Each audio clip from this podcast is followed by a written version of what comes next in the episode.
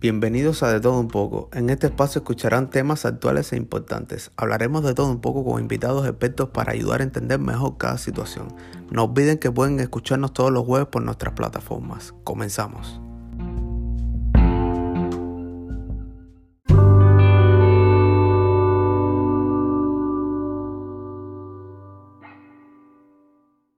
Hola, muy buenas tardes. Bienvenidos una vez más a De Todo Un poco. El día de hoy tengo un invitado muy especial, pero antes de presentarlos, eh, me gustaría hacerles un agradecimiento porque nos están escuchando ya en varios países. Y también muchas gracias por seguirnos en nuestra página de Facebook, en Instagram. Eh, para los que nos están escuchando por primera vez, mi nombre es Corino Lea, soy la voz del podcast y ahora sí quiero presentar a mi invitado. Es un invitado muy especial, lo conozco personalmente desde que era un niño y la verdad que me ha sorprendido lo lejos que ha llegado. Su nombre es Alexander Campos García, tiene apenas 23 años y se está postulando para diputado federal del Distrito 9 en Acapulco Guerrero. También es licenciado en Ciencias Políticas y Administración Pública por la Universidad Autónoma de Guerrero. Es activista colectivo de la comunidad LGTB y defensor de los derechos humanos. Ha participado en la marcha Pride en la Ciudad de México en el 2019 y también tuvo una movilidad académica por la Universidad Complutense de Madrid en el 2019. Además, es técnico profesional en programación y también tiene eh, un técnico profesional en educación artística de la Academia de Danza Mexicana Emma Duarte. Y además fundó su agencia de viajes en el 2016. Visa Mundial. Bienvenido, Alex. ¿Cómo estás? Muchísimas gracias, Corín. Primero que nada, agradecerte por este espacio que me brindas eh, y saludar a tu auditorio. Es para mí un gran honor estar, como bien lo mencionas, te conozco desde que era un, un, pequeño y mira ahora de, en qué posición estamos, ¿verdad? Trabajando de la mano. Exacto. Me da muchísimo gusto. Muchísimas gracias por esta invitación. No, gracias a ti por haberla aceptado. Eh, como ya lo mencioné, te conozco desde que eras un niño y la verdad que me da mucho orgullo eh, que estés en la posición en la que estás, con apenas 23 años. Em, tienes mucha experiencia para la poca edad que tienes y eso habla muy bien de ti. Entonces, eh, el tema principal que me gustaría saber, ¿qué te dio por meterte al mundo de la política? Pues mira, esto se da de una coyuntura. Yo recuerdo, como bien lo mencionas, desde que estaba pequeño, a mí siempre me movió las causas sociales, siempre me movieron. Como bien lo sabes, soy una persona abiertamente LGBT. Quiero mencionar y precisar que esta candidatura cumple parte de las acciones afirmativas que emplea el Instituto Nacional Electoral y, soy orgullosamente y represento a la diversidad, ¿verdad? Así es que desde que yo estaba pequeño, me acuerdo muy bien que en la secundaria yo ya era presidente de la sociedad de alumnos y de cooperativas. Eh, vas a decir, pues eso qué tiene que ver, ¿no? Con la política actual, porque es algo, pero siempre me gustó incidir de manera activa, siempre me gustó eh, organizar a la gente, siempre me gustó la acción colectiva y es por eso que decido estudiar la licenciatura en ciencia política. De ahí eh, parte, bueno, un parte aguas fundamental en mi carrera académica es la movilidad que tengo en, en Madrid me gano una beca, me voy a, Madrid, estoy seis meses y estar en el primer mundo en Europa te hace ver que pues definitivamente tu comunidad y tu país, inclusive tu estado, tiene muchas carencias. Y es como decido participar de manera activa, tratar de incidir de manera activa en lo que es pues la política. Afortunadamente Movimiento Ciudadano es un partido progresista, un partido que tiene, como bien lo menciona, a puros ciudadanos, porque yo veo otros partidos y todos tienen candidatos que son o hijos de un político ya en el Estado que tiene el aparato gubernamental o que son de una familia eh, elitista. Así es, así es que pues Movimiento Ciudadano puede postular a cualquier ciudadano que, que decida incidir de manera activa. Son ciudadanos comunes, como tú, como yo, como cualquier otro. Y se me brinda esta oportunidad. El partido Movimiento Ciudadano a través de una amiga que debe estar escuchando esta transmisión, se llama Donet, me hace la invitación, eh, platico con los líderes del partido, les presento mi proyecto, mi estructura, y pues mira, aquí estoy. pero estoy ahí gracias a la, a, la invitación del partido y de Donet y de la maestra Nereida, que es la que una, es la delegada estatal de mujeres en movimiento, que es una persona que no solamente impulsa a las mujeres, sino también a las juventudes. Y, y Movimiento Ciudadano es un partido al cual le debo mucho. La verdad estoy súper agradecido por la oportunidad que me brindan. Me voy desde un partido local, eh, decía la maestra Nereida, te vas al mundial con haberte echado una cascarita en tu calle. Y sí, me voy a las grandes ligas. Espero, con el favor de la ciudadanía de mi distrito, que he recorrido día con día en estos dos meses ya casi de campaña, y pues estoy seguro que el resultado se verá reflejado. y es así como decido. Claro que sí. Yo eh, me puse, me di a la tarea de investigar un poco eh, sobre el partido. Además de que también hace dos episodios tuve la oportunidad de entrevistar a un amigo eh, que fue compañero mío en la universidad y curiosamente también está por Movimiento Ciudadano. Él está representando al distrito 6 en Tijuana, Baja California. Oh, y también tiene muy buenas expectativas. Es una persona que la verdad que si llega al, lugar donde quiere llegar, creo que va a ser un excelente trabajo. Em, para las personas que a lo mejor no lo saben, el hecho de llegar a ser diputado federal tiene muchísima responsabilidad, ya que ustedes eh, ahora sí que distribuyen los fondos, ¿no? Entonces, es importante elegir un buen eh, diputado federal. Este, también vi que tú estás representando el Distrito 9, pero ¿cuáles son las comunidades del Distrito 9? Mira, el Distrito 9 Federal abarca tres distritos locales, que es el Distrito 7, que, que comprende desde un poquito más adelante de Cayaco, adelante de la Sabana, Cayaco, hasta la última comunidad colindando con el municipio de San Marcos. Eso es lo que abarca el Distrito 7. Parte de la zona turística de, la zona Diamante también es Distrito 7, pero también abarca el Distrito 6. El Distrito 6 es, comprende desde la colonia Sabana, hasta parte alta de, la sabana, eh, para todo Renacimiento, la unidad habitacional Renacimiento, pero también eh, compartimos territorio, de marcación territorial con el Distrito 9, que el Distrito 9 abarca desde las cruces hasta el kilómetro 21, el, kilómetro 30, el kilómetro 42, la Testaruda, eh, toda la parte de la central de Abastos, hasta llegar con el casi último colindando con, con los otros municipios. Es, inmenso. A veces estoy en una comunidad por tres palos y tengo que trasladarme a, a, otra reunión en un lapso de una hora. Eh, es un territorio bastante amplio y la encomienda es muy grande. La encomienda es muy grande y, y, y enmarca pues demasiadas colonias, demasiadas colonias. O sea que digamos que si la gente vota por ti y te quedas como diputado federal, vas a tener una responsabilidad muy grande muy grande. Es importante precisar que, que mucha gente en los recorridos que he venido haciendo, te lo comparto, Cori, eh, me, he dado, me he dado cuenta que los representantes, en este caso los diputados federales, los ciudadanos no se sienten representados. Ellos me comentaban, siempre vienen solamente en tiempos electorales, pero en la pandemia, eh, eh, en todo esto, ni siquiera se han venido a parar. Y es una realidad que, que la acera, ¿no? Y que lastima a los ciudadanos, porque son, le llamo yo diputados fantasmas. Solamente van en tiempos electorales y de ahí se olvidan de su municipio.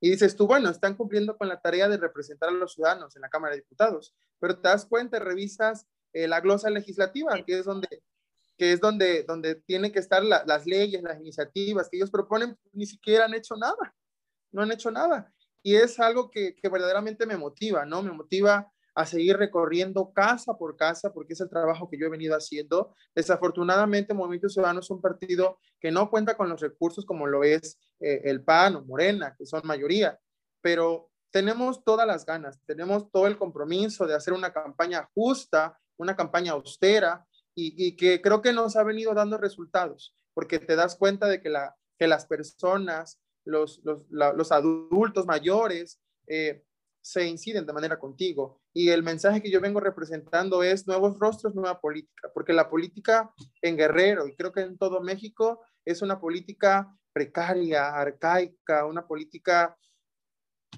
Ya la política y el hacer política te dignan y te, y te relacionan a ser corrupto. Exacto. Y creo que nosotros los jóvenes deberemos, debemos, ¿no? De dignificar el quehacer político. Debemos hacerla una actividad que sea para servir y no para servirse. Y es por eso que estoy aquí, donde estoy. Claro que sí. Algo que mencionas eh, es que es cierto, las personas, eh, sobre todo las personas mayores, que son las que están más relacionadas con la política, eh, piensan que todos los candidatos están pensando en voy a sacar este dinero para hacerme mi casa, para mudarme de un país cuando termine mi, mi mandato o el, el, lapso en el que voy a estar en ese, en ese, eh, eh, en ese momento, ¿no? Y lamentablemente ya no creen en los políticos. Entonces es muy bueno que jóvenes eh, se estén involucrando, pero sobre todo que tengan nuevas ideas. Me di a la tarea de hacer una pequeña investigación respecto al partido eh, y también estuve buscando quién es la persona que está representando el Distrito 9 eh, en el partido de Movimiento Ciudadano. Eh, perdón, ahorita en este momento como diputada. Entonces, estuve buscando información sobre María del Rosario y pude ver que su, lo que está haciendo en este momento no es lo que se debería de estar haciendo. Este, entonces, eh, ¿qué opinas tú sobre eso? Pues mira, yo con muchísimo respeto eh, le digo a la señora Merlín que haga su trabajo por el que los ciudadanos la eligieron. Ella ya fue diputada dos veces, eh, la reconozco como una luchadora social en, en Acapulco, pero ella no fue hacer su trabajo, solamente con el perdón de la palabra anda saltando de aquí a allá de un cargo a otro cargo. Y eso se puede observar de manera objetiva. Eh, el periódico Universal la catalogó como la diputada más improductiva del país. Eso es una burla a los ciudadanos, principalmente a los acapulqueños, quienes depositaron su confianza en ella para que fuera a representarnos. Es preciso decir que, que un legislador, un diputado federal, lo único que tiene que hacer es ampliar la voz ciudadana de nosotros en la Cámara de Diputados revisé la SIL, el SIL de gobernación, la glosa legislativa, y la señora no tiene ningún trabajo legislativo. Que me disculpe, pero no. Y, y le exhorto, le invito a que le dé paso a nuevos rostros, a nueva política. Hablan de un cambio. Los políticos y los viejos políticos hablan de un cambio, pero ¿de qué cambio estamos hablando si se pretenden reelegir? O sea, no supo hacer su trabajo no una, sino dos veces. Y ahora pretende reelegirse.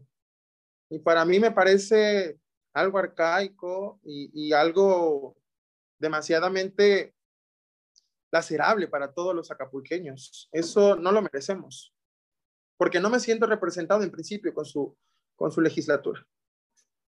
Exacto, o sea, volvemos a lo mismo. Hay personas que simplemente quieren estar en el poder porque van a sacar un beneficio extra, eh, pero no lo están haciendo porque verdaderamente quieren llegar a hacer un cambio en su país. Así es. Eh, a su estado, ¿no? Yo te veo a ti con unas ideas bastante claras y me parece muy bien y me gustaría saber cómo te sientes tú al ser el candidato más joven que ha tenido eh, el estado de Guerrero. Pues mira, emocionado, me siento congratulado, me siento muy, muy contento, muy feliz de que se me brindara en mí la oportunidad de representar no solamente a los jóvenes, sino también a los adultos mayores y a todos los que conforman parte del Distrito 9 Federal. Es para mí eh, una encomienda muy grande que acepté con responsabilidad, porque quiero decirte y comentarte que lastimosamente en Acapulco y, en Guerrero también, sino es que también parte del país, a los jóvenes nos ocupan en tiempos electorales como matraqueros, pegando calcas, eh, apoyando, haciendo las porras, pero nunca se nos brindan los espacios de forma activa. Yo no he visto que movimientos, perdón, que, que Morena o que el PRI o que otros partidos impulsen a los jóvenes en candidaturas. Yo no lo he visto. Y Movimiento Ciudadano sí, sí, sí se apuesta por los jóvenes, porque todos dicen, me ha tocado escucharlo de mis simpatizantes, es que estás muy joven. Sí, estoy joven, pero la juventud no es sinónimo de la inexperiencia. pero de compromiso de trabajo sí. Eso es evidente. Los jóvenes somos muy comprometidos y los jóvenes estamos, ahí estamos. Somos más del 30% de la población y este cambio generacional debe hacerse ya y con los mejores cuadros. Es por eso que siempre voy a estar agradecido con, Movimiento Ciudadano de que es un partido que sí, sí crea y apuesta activamente y verdaderamente por las juventudes. Y para mí es un alto honor representar también ese sector que es la, la juventud. Exacto, o sea, la población tiene una, un alto porcentaje de jóvenes, pero sin embargo, muchos de estos jóvenes no votan, no se involucran en la política. Yo he visto que tú tienes muchos conocidos, sobre todo en la comunidad de Tres Palos. Eres una persona bastante conocida. ¿Qué les dirías a estas personas para que se animen a votar? Yo quiero decirles que, salgan a votar, exhortarlos, porque tienen que cumplir con su deber como ciudadanos. El ser ciudadanos en, en, la cultura democrática que, en la que vivimos en México no solamente es salir a votar, es en tiempos electorales, pero sí tenemos que fortalecer esta democracia para que sea cada vez más participativa.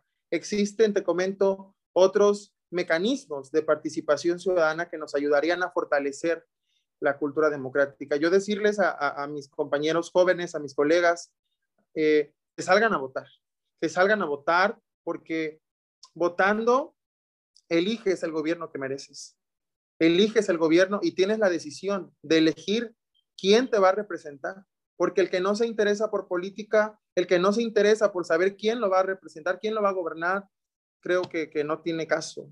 Y sí, he topado con muchísimas personas que, que se denominan como que no les gusta la política, que, que mejor se, se, alejan, pero son las mismas personas que cuando no, no tienen algún beneficio son las que están. Sí, pero pues elegiste no votar, elegiste no elegir quién te va a representar. Ya por lo menos eliges, ya por lo menos sabes quién te va a representar, conoces sus propuestas, escuchas. Y yo siempre he sido partícipe de que la gente tiene que votar informada. Eh, agradezco tu espacio. Tu espacio está haciendo de que muchas personas se den cuenta de que, qué, propuestas tengo y, y qué otras plataformas electorales son para que yo los pueda representar dignamente en el Congreso del Estado y de, perdón, de la Unión. Y así es por eso que siempre les hago el exhorto a que salgan a votar. Ok, hablando de las propuestas que tienes, ¿qué propuestas tienes? Mira, mis propuestas, tengo muchas propuestas. Es una plataforma electoral que, que la tengo alineada a, la plataforma del Nacional, del Partido Movimiento Ciudadano, y tenemos muchísimos ejes. Pero las cinco principales que quiero compartirte es que, porque tenemos agenda por ejes agenda para mujeres, agenda para jóvenes, agenda para energía limpia y barata, que es algo que muchos gobernantes, muchos candidatos, ni siquiera los he visto. Solamente hacen eh, propuestas cortoplacistas, pero no, tenemos que ser visionarios. Tenemos que ser visionarios a, a los nuevos retos que enfrentamos en el país. Te comparto las primeras y la primera de ellas es que se castigue el acoso en todo el país. Eso es una realidad que se debe de dar, tanto como para hombres y como para mujeres. Que si volteamos a ver las cifras y las estadísticas, 8 de cada 10 mujeres han sufrido acoso, ya sea laboral, doméstico o en la calle. Y eso no está chido. No está chido, no está nada padre. Por eso desde Movimiento Ciudadano buscamos que sea de manera constitucional, se castigue el acoso en todo el país. Otra de mis propuestas es la jubilación para las amas de casa. Miles de mujeres en México se dedican al quehacer, al, al labor doméstico. Tú, tú no me vas a dejar mentir, en Tres Palos yo conozco muchísimas familias que se dedican al hogar, a la crianza de los hijos, y ese trabajo no es remunerado. Es un trabajo que debe reconocerse, que debe remunerarse y que se debe dignificar. Es por eso que desde Movimiento Ciudadano en el nivel constitucional planteamos hacer una iniciativa para que se les cree un seguro médico y una pensión para su retiro, para que ellas puedan vivir tranquilas después de un determinado, de una, eh, determinados años laborados, eh, puedan acceder a este beneficio, que creo que es imprescindible para todas las mujeres mexicanas del país. La Así otra es... Un, un hincapié, que te molesta, moleste, perdón, este, este va a ser un trabajo que de alguna forma nunca se va a terminar. porque las amas de casa, las madres, las abuelas siempre están trabajando, o sea, tú las ves, o sea, no me vas a dejar mentir cuántas personas hemos visto, yo las veces que he tenido la oportunidad de estar en Tres Palos, eh, y no solamente en Tres Palos, o sea, las personas en Sinaloa, eh, que son comunidades un poquito más eh, tradicionales, tú ves a las señoras de 80, 86, 90 años y las ves limpiando, las ves cocinando, eh, atendiendo al esposo, a los nietos, a los hijos. Entonces, de alguna forma, más que nada esto sería como una ayuda, ¿no? O sea, una ayuda económica, una ayuda para que tengan, eh, pues, eh, asistencia médica, que muchas veces no, se, no las tienen.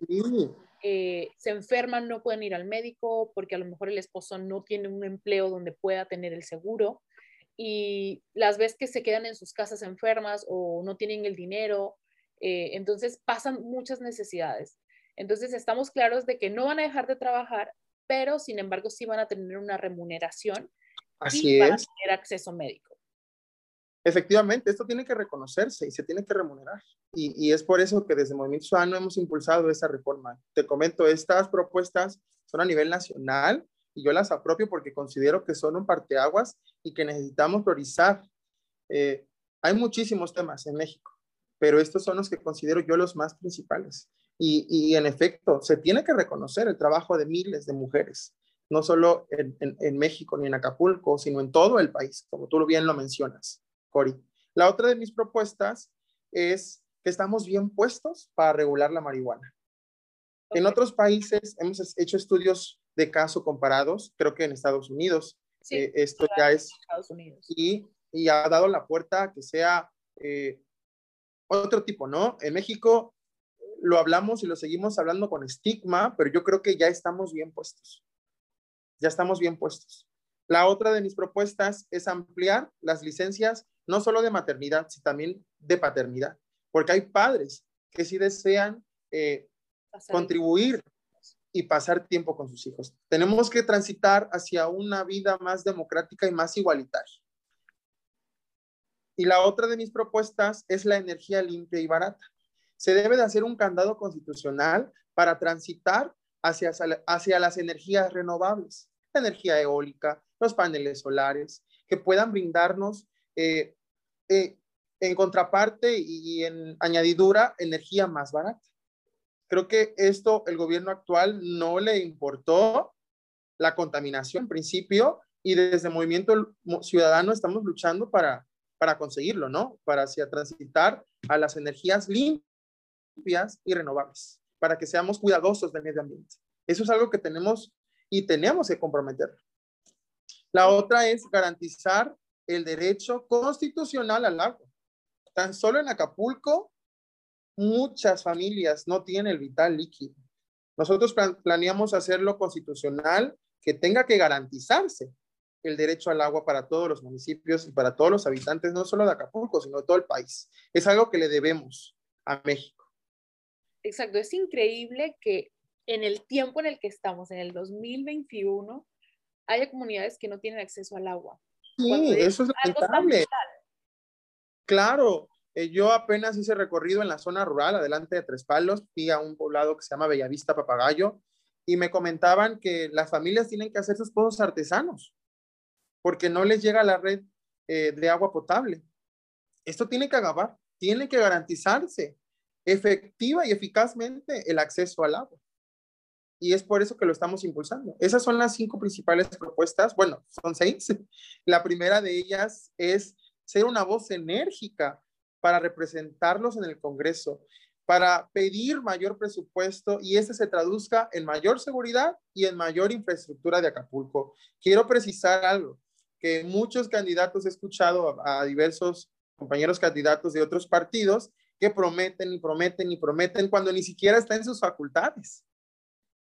Los legisladores tienen facultades constitucionales únicas.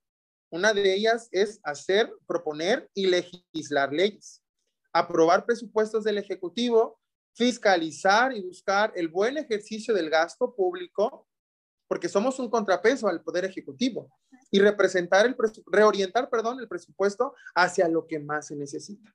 Que en este caso las prioridades que yo identifico son estas.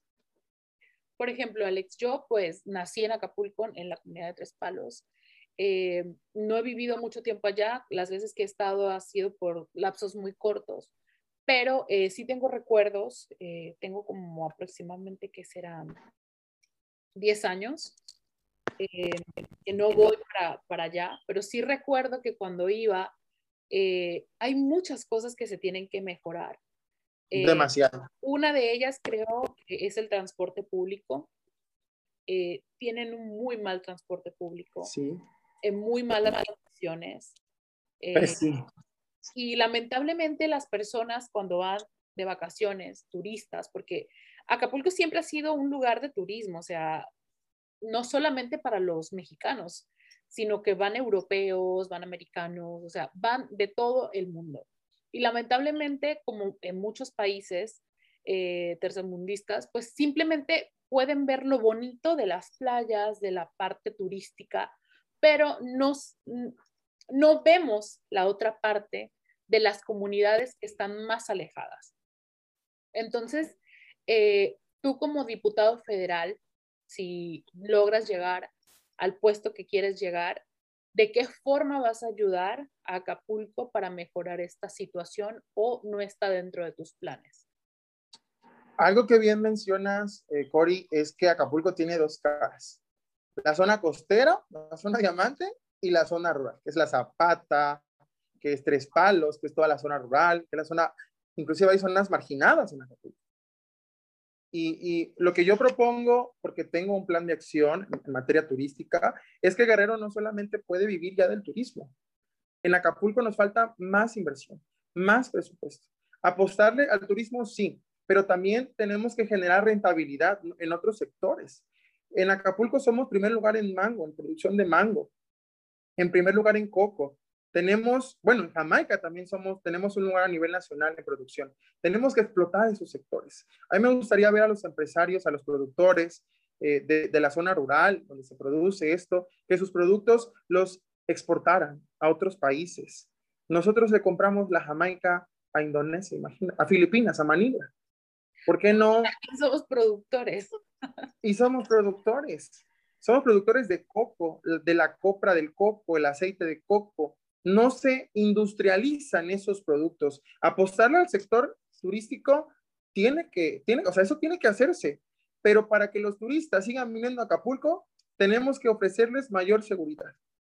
Mayor seguridad, porque sin seguridad, los turistas no vienen a Acapulco, no llegan.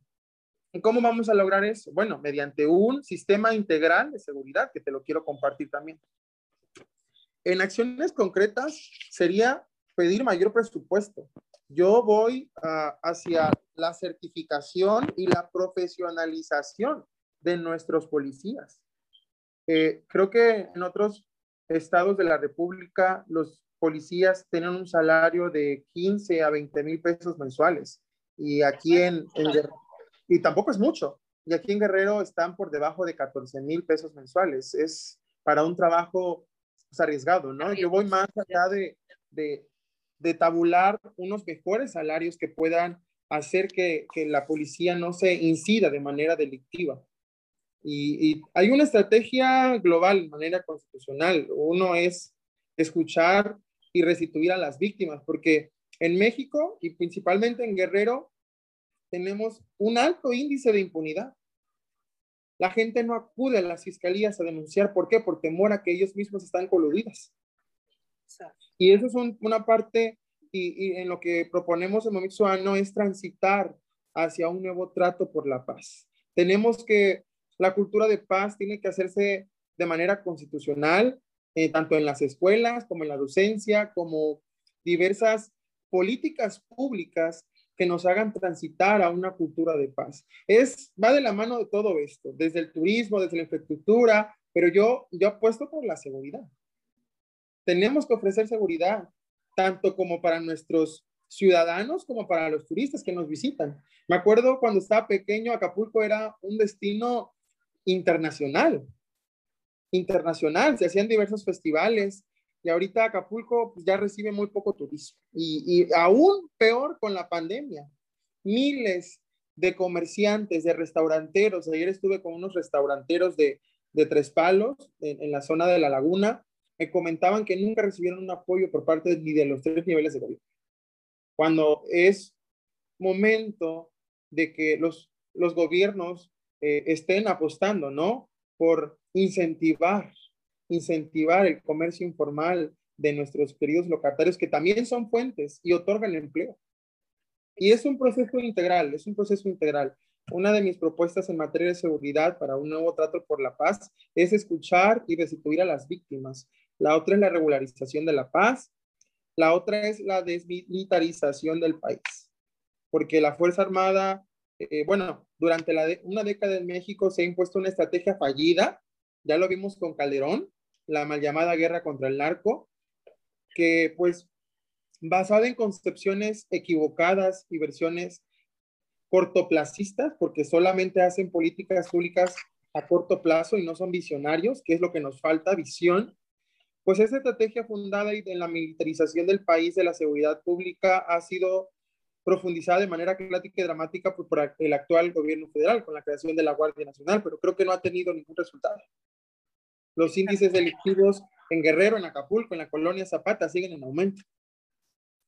Así es que pues nosotros presentamos un proyecto integral, ¿no? Es un proyecto muy ambicioso que estoy seguro que con el voto de los ciudadanos lo, lo podremos llegar a lograr.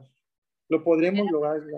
Eh, yo te comento, o sea, yo tengo ya bastante tiempo que no voy para Acapulco y sí extraño ir para allá. Me casé, tengo, tengo mi esposo, mi esposo es cubano y le he hablado de Acapulco y él me dice, no, yo no voy para allá. O sea, a mí llévame donde tú quieras, pero yo a Acapulco no voy. ¿Te imaginas? Imagínate, le digo, pero es que vas a ir conmigo. me dice, no, no, no, a los dos nos van a matar. O sea, imagínate tú, y así como él, muchas otras personas de otros claro. tienen esa idea porque en las noticias sale, eh, secuestraron a turistas, eh, no encuentran a turistas españoles que viajaron para allá, eh, americanos desaparecidos o americanos fueron asaltados, o sea, cosas así. todo eso afecta a, Acapulco para que el turismo ya no siga yendo. Y lamentablemente creo que pues Acapulco vive del turismo. Su fuente de ingresos es solamente el turismo. Y creo que eso... Es la principal actividad económica del turismo, así es. Exacto, está mal que solamente se dediquen al turismo porque el turismo cuando es Semana Santa vacaciones de verano, eh, diciembre, enero, que son para pasar las fiestas decembrinas, y el resto del año, ¿de qué vive la gente? Así es. Tenemos que atraer la inversión. La inversión tanto pública como la inversión privada. Eso es algo que se tiene que dar. Por eso desde la Cámara de Diputados pelearé por un mayor presupuesto para que se hagan obras de un gran calado, obras de impacto que generen el turismo no solamente nacional, sino el turismo extranjero. Y para eso, ¿cómo lo vamos a lograr? Como te vuelvo a repetir, a lo mejor es algo repetitivo, pero es con seguridad. Exacto. Tenemos que garantizar, el Estado debe garantizar la seguridad de los ciudadanos. Y es con eso, es con eso, es un mal que carcoma a la, a la ciudadanía, que nosotros nos lastima, nos lacera, la inseguridad que se vive en Acapulco. Poco puedo hacer, pero sí desde la, desde la Cámara de Diputados es pedir mayor presupuesto. Mayor presupuesto para que se traduzca en mejoras, en muchas mejoras. Y es eso lo que tengo. Pero no solamente tú, o sea, tiene que ser que todos remen hacia el mismo lado. Claro, claro, claro. Exhortar hacia, bueno, transitar, ¿no? Hacia una cultura democrática de paz. Siempre Guerrero se ha caracterizado por ser el guerrero bronco, el guerrero violento.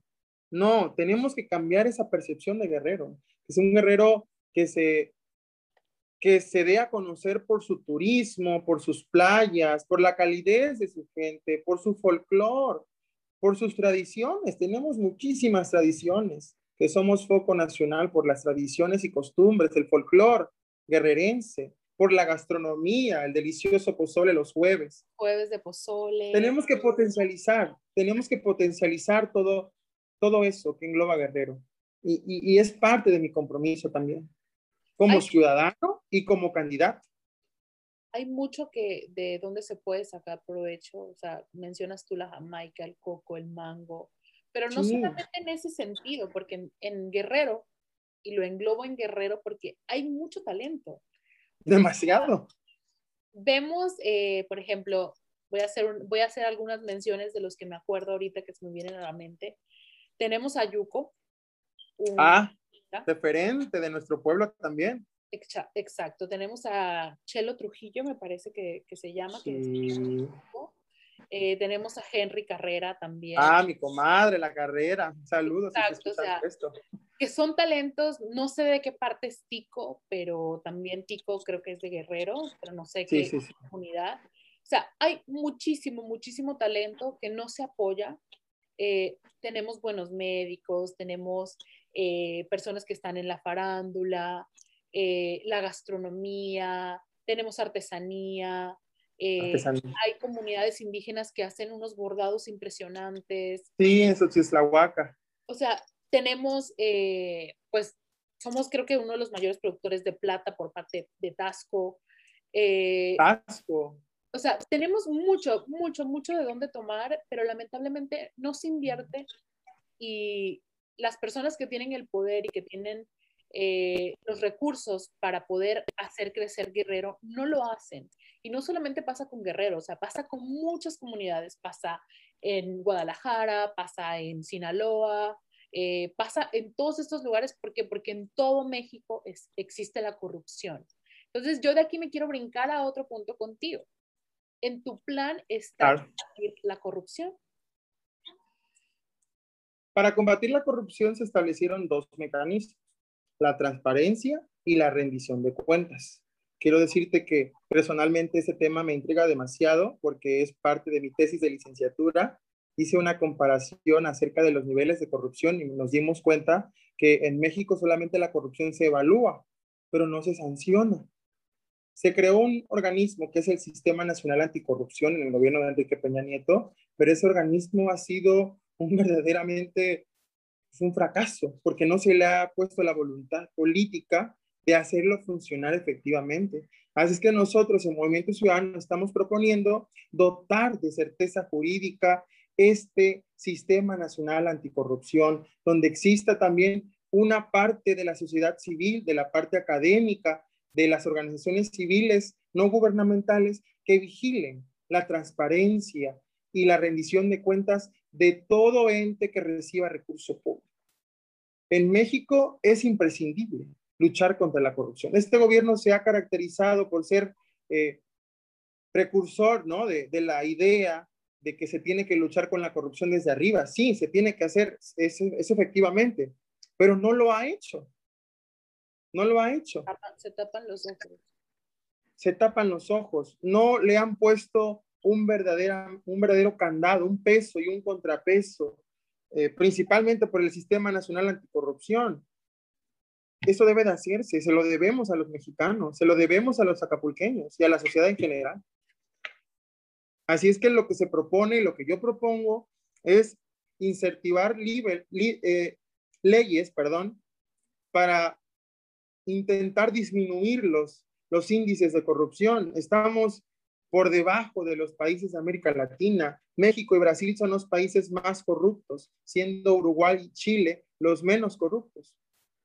En realidad, me hace cuestionarme que si tenemos el gobierno que merecemos, son muchísimas cuestiones que, debemos abordar, ocuparnos, y no solamente preocuparnos, sino también ocuparnos de ser eh, partícipes de la vigilancia de los recursos públicos. Tenemos que saber cuánto se gasta y en qué se gastan nuestros impuestos. Claro que sí. Bueno, yo te voy a decir en qué se gastan los impuestos. Se gastan en los mejores hoteles, en los mejores carros, eh, porque no es un secreto a voces que muchos, muchos diputados, eh, senadores, los, las mismas personas que están más arriba en el poder, el presidente eh, actual, no sé cómo esté llevando ahorita su, su mandato. Sé que no lo está haciendo de la mejor manera, pero no estoy muy informada. Pero no nos vamos lejos. El presidente anterior con la mentada Casa Blanca, ¿me entiendes? Una burla. Siempre somos, resulta, somos burla a nivel internacional. Entonces, en eso se van los impuestos de los ciudadanos. Pero aquí hay algo muy importante, es que los ciudadanos, los mismos ciudadanos, no están exigiendo rendición de cuentas. Así es. Nos quejamos y nos quejamos, pero nos quejamos entre nuestra comunidad, con la cuñada, el primo, el tío, pero no hacemos absolutamente nada. Entonces, si quieres mejorar un país, te tienes que involucrar. Lamentablemente esto es así. Así es.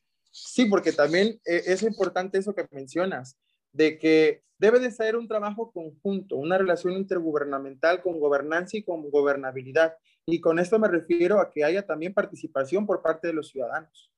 Al gobierno le, compete una parte, sí, pero también otra a los ciudadanos. Y es incidir de manera activa y, dotar de una cultura política participativa, que la gente se involucre en los procesos de toma de decisiones. Y esta jornada electoral eh, es un ejemplo de ello.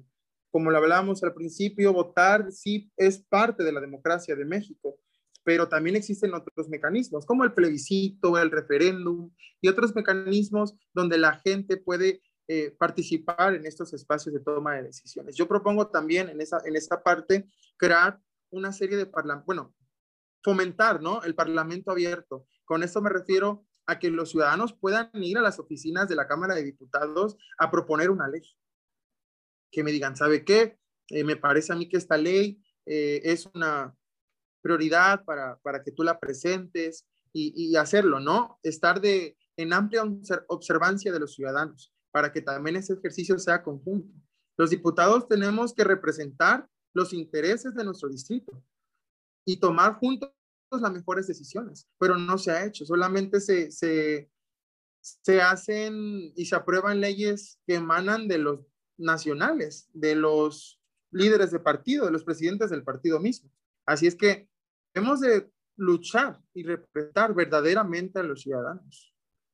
Exacto. Yo a ti te veo bastante eh, informado con las necesidades de, Guerrero eh, y me di a la tarea también de ver cuáles son tus ideas.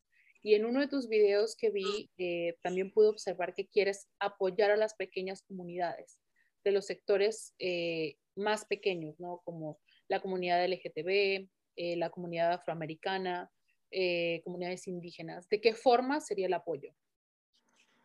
El apoyo sería en el involucramiento. Como te mencionaba desde el principio, mi candidatura cumple con una acción afirmativa por parte del Instituto Nacional Electoral, que es la participación incidencia pública activa de los grupos minoritarios, en este caso el mío, el LGBT. El Movimiento Ciudadano y personalmente en la Comisión Operativa Estatal de Guerrero contamos con todos los perfiles de representación, tanto como candidaturas afrodescendientes, candidaturas indígenas y candidaturas para las poblaciones LGBT.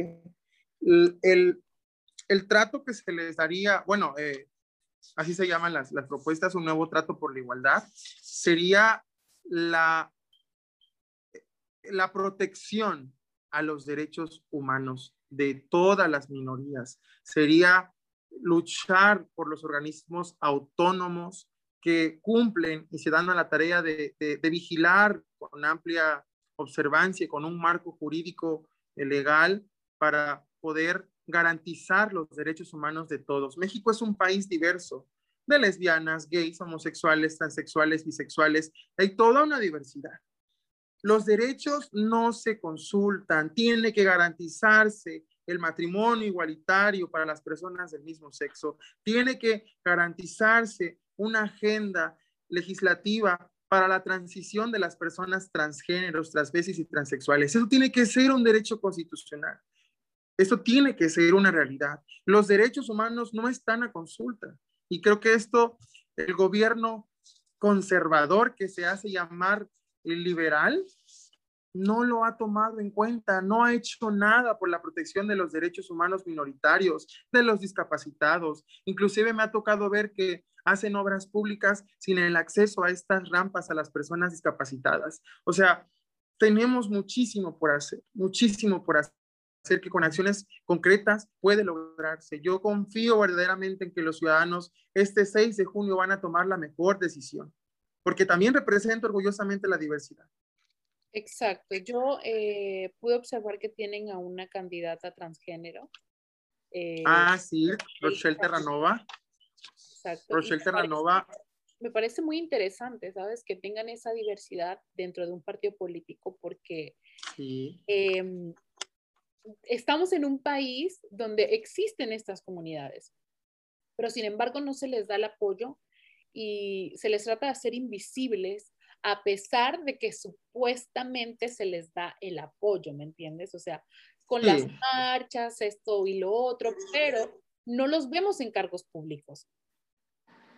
Efectivamente, como bien lo mencionas, desde Movimiento Ciudadano lo que planteamos es reformar la legislación para fortalecer y para ampliar los derechos de todas las minorías en la política, de la vida parlamentaria.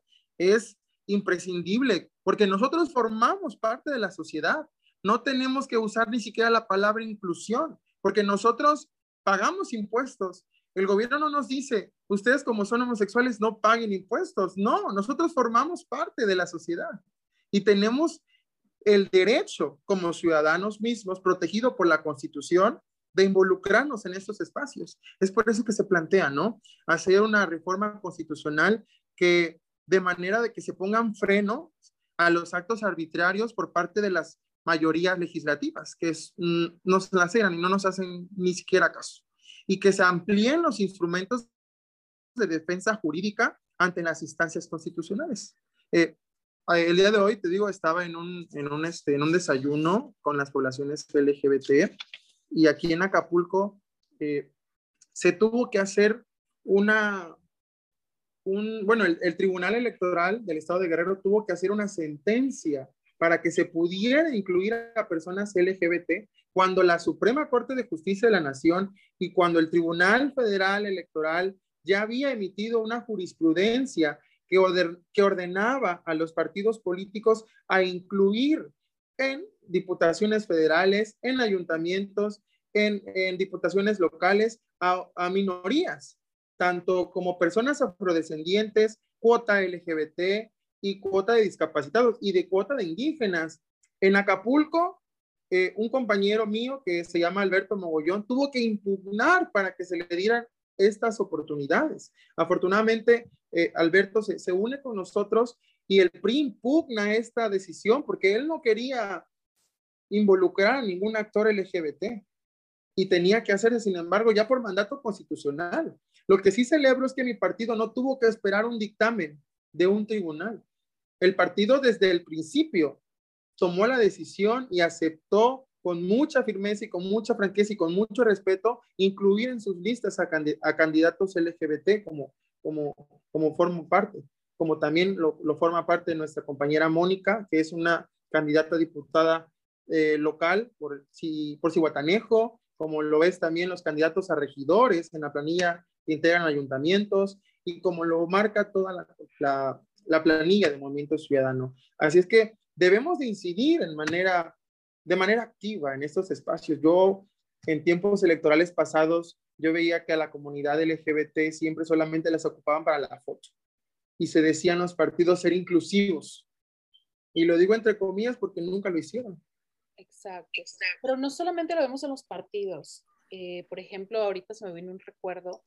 Eh, muchas veces las mismas personas eh, somos, ¿cómo te puedo sí. decir? No dis discriminamos a esta comunidad. Claro. Por ejemplo, te voy a poner un ejemplo. Yo cuando estuve en, en Tres Palos me tocó estudiar un semestre en el bachiller y teníamos un profesor, Chucho, ah, sí, que era maestro de danza. ¿Ok? Es común ver a los maestros de danza que alguno pertenezca a la comunidad LGTBQ pero tú no ves a un profesor de kinder, tú no ves a un profesor de la primaria. Eh, y si llega a ver, los papás dan el grito, o sea, ¿cómo mi hijo va, va a estar recibiendo clases de una profesora que es lesbiana? O Así de una es. que es gay, o sea, ¿qué le va a enseñar a mi hijo? Entonces, desde ahí estamos viendo que somos un poco cerrados y que estamos discriminando a una comunidad pero sin embargo nos decimos ser abiertos porque a lo mejor tenemos una amiga que es lesbiana, pero no queremos que la maestra lesbiana le dé clases a mi hijo. Tienes toda la razón. Y tenemos un amigo que es gay y, uy, nos la pasamos súper bien en la fiesta, Pero que un maestro gay le dé clases a mi hijo en la primaria, no, ¿cómo va a ser? O sea, ¿por qué? Entonces tenemos una doble moral. Y eso está mal. Debemos de ser inclusivos en todos los sentidos. Entonces, creo que es algo que se debe de tratar desde, desde abajo, o sea, desde la, Claro. la escuela, a que tú le enseñes a un niño que no tiene que burlarse de otro niño que a lo mejor en un futuro va a ser gay o a lo mejor una niña que en un futuro va a ser una va a ser lesbiana, ¿me entiendes? Porque todo eso se aprende desde casa. Entonces, ¿qué le estás enseñando al niño? Sí, tengo una comadre que es lesbiana y tengo un amigo con el que me tomo la cerveza el fin de semana que es gay, pero sin embargo, eh, le enseño a mi hijo que ser lesbiano, ser gay o pertenecer a la comunidad LGTB está mal. O sea, ¿qué estamos haciendo? Efecti- efectivamente, muchos se dicen ser inclusivos y te aceptan, pero con limitaciones. Te comparto que a veces pasaba eh, eh, en mis propios amigos, me decían, es que yo te quiero a pesar de que eres gay, pero ¿cómo a pesar? ¿Cómo a pesar de que soy gay como si fuera una condición que, que yo elegí? Yo elegí ponerme playera blanca el día de hoy. Yo elegí usar pantalón, pero yo no elegí ser homosexual. Es una condición con la que naces. Es no es ni siquiera una preferencia, que no lo prefieres.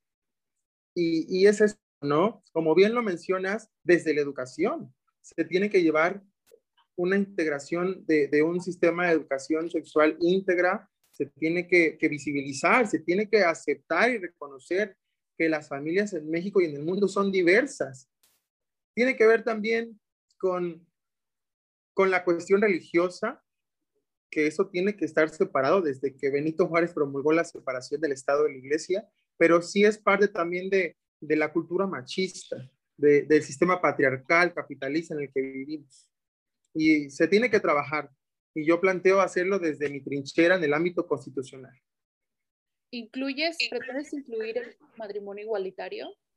Por supuesto, tiene que ser una realidad, se lo debemos a todos. Mucha gente piensa que se casan las parejas del mismo sexo solamente para la figura del matrimonio, no, es por derechos, para que puedas tener una pensión. alguno de los dos, Así es, para que puedas comprar, mancomunar tu crédito ante el, ante el Fonavit o ante el Fobiste y hacerte de un patrimonio.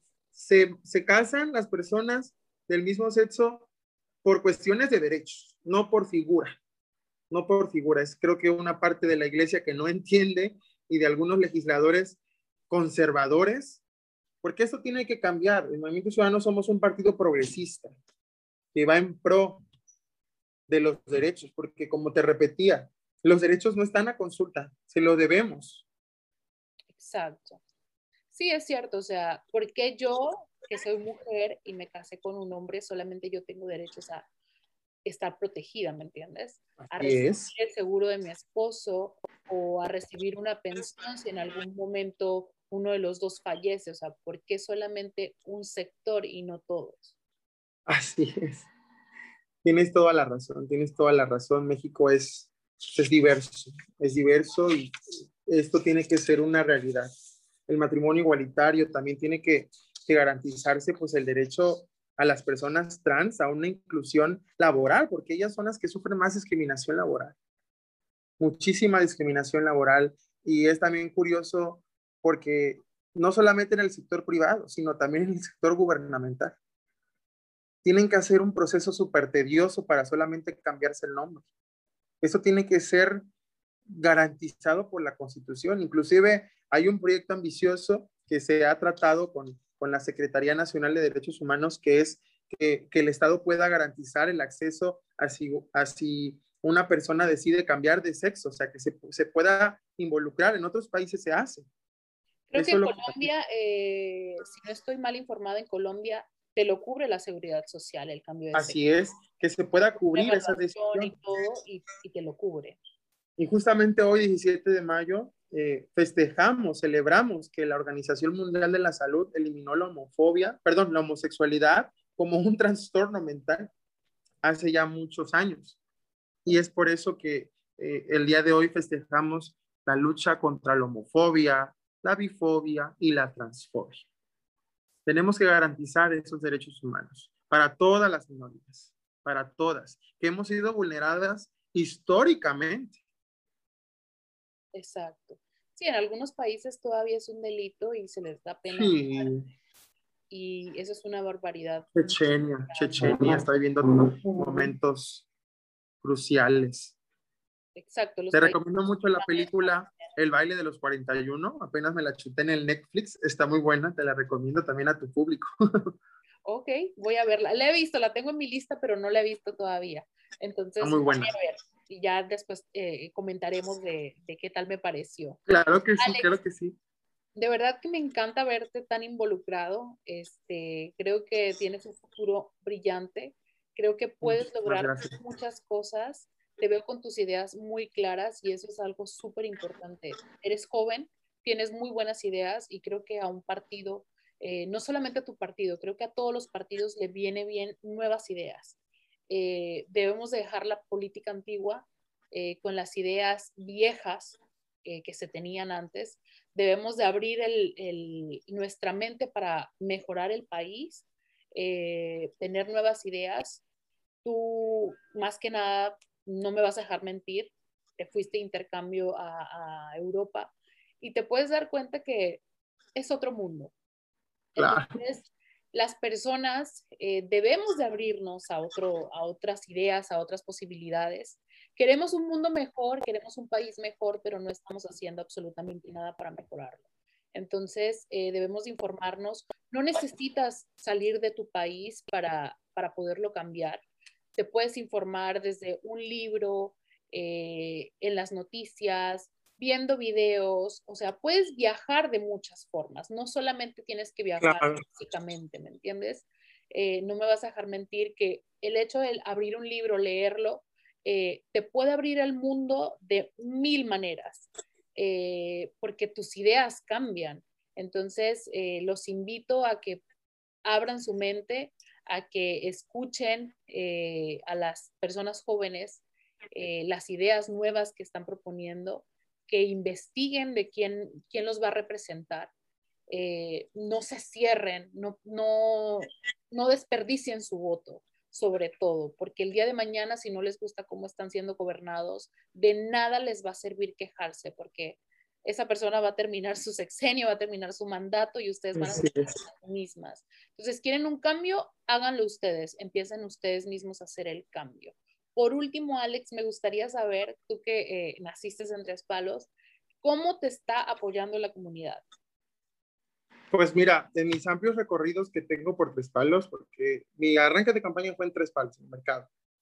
Y llego yo y, me rodeo de personas que me dicen, tú eres hijo de, la maestra, tú eres hijo de acá, tú eres familia fulano, fíjate que nos da gusto. He recibido muy buenos comentarios de, de personas inclusive que me dicen, mira, yo he sido prisa toda mi vida me dicen unas personas, pero voy a votar por ti en la federal. Y eso es algo que me llena de mucho orgullo. He escuchado comentarios de personas, de líderes políticos de ahí, de, la comunidad, que me dicen, oye, la verdad, yo tengo ya tiempo en, esto de la, de, la, política y qué chido, qué gusto que, que a ti se te haya brindado esta oportunidad a los 23 años que tienes. Te toca recorrer un amplio camino, pero no desistas. Me decía ayer un, paisano de, la laguna, en esto de la política, o la gozas, o la lloras, o te ríes. Hay tres sopas.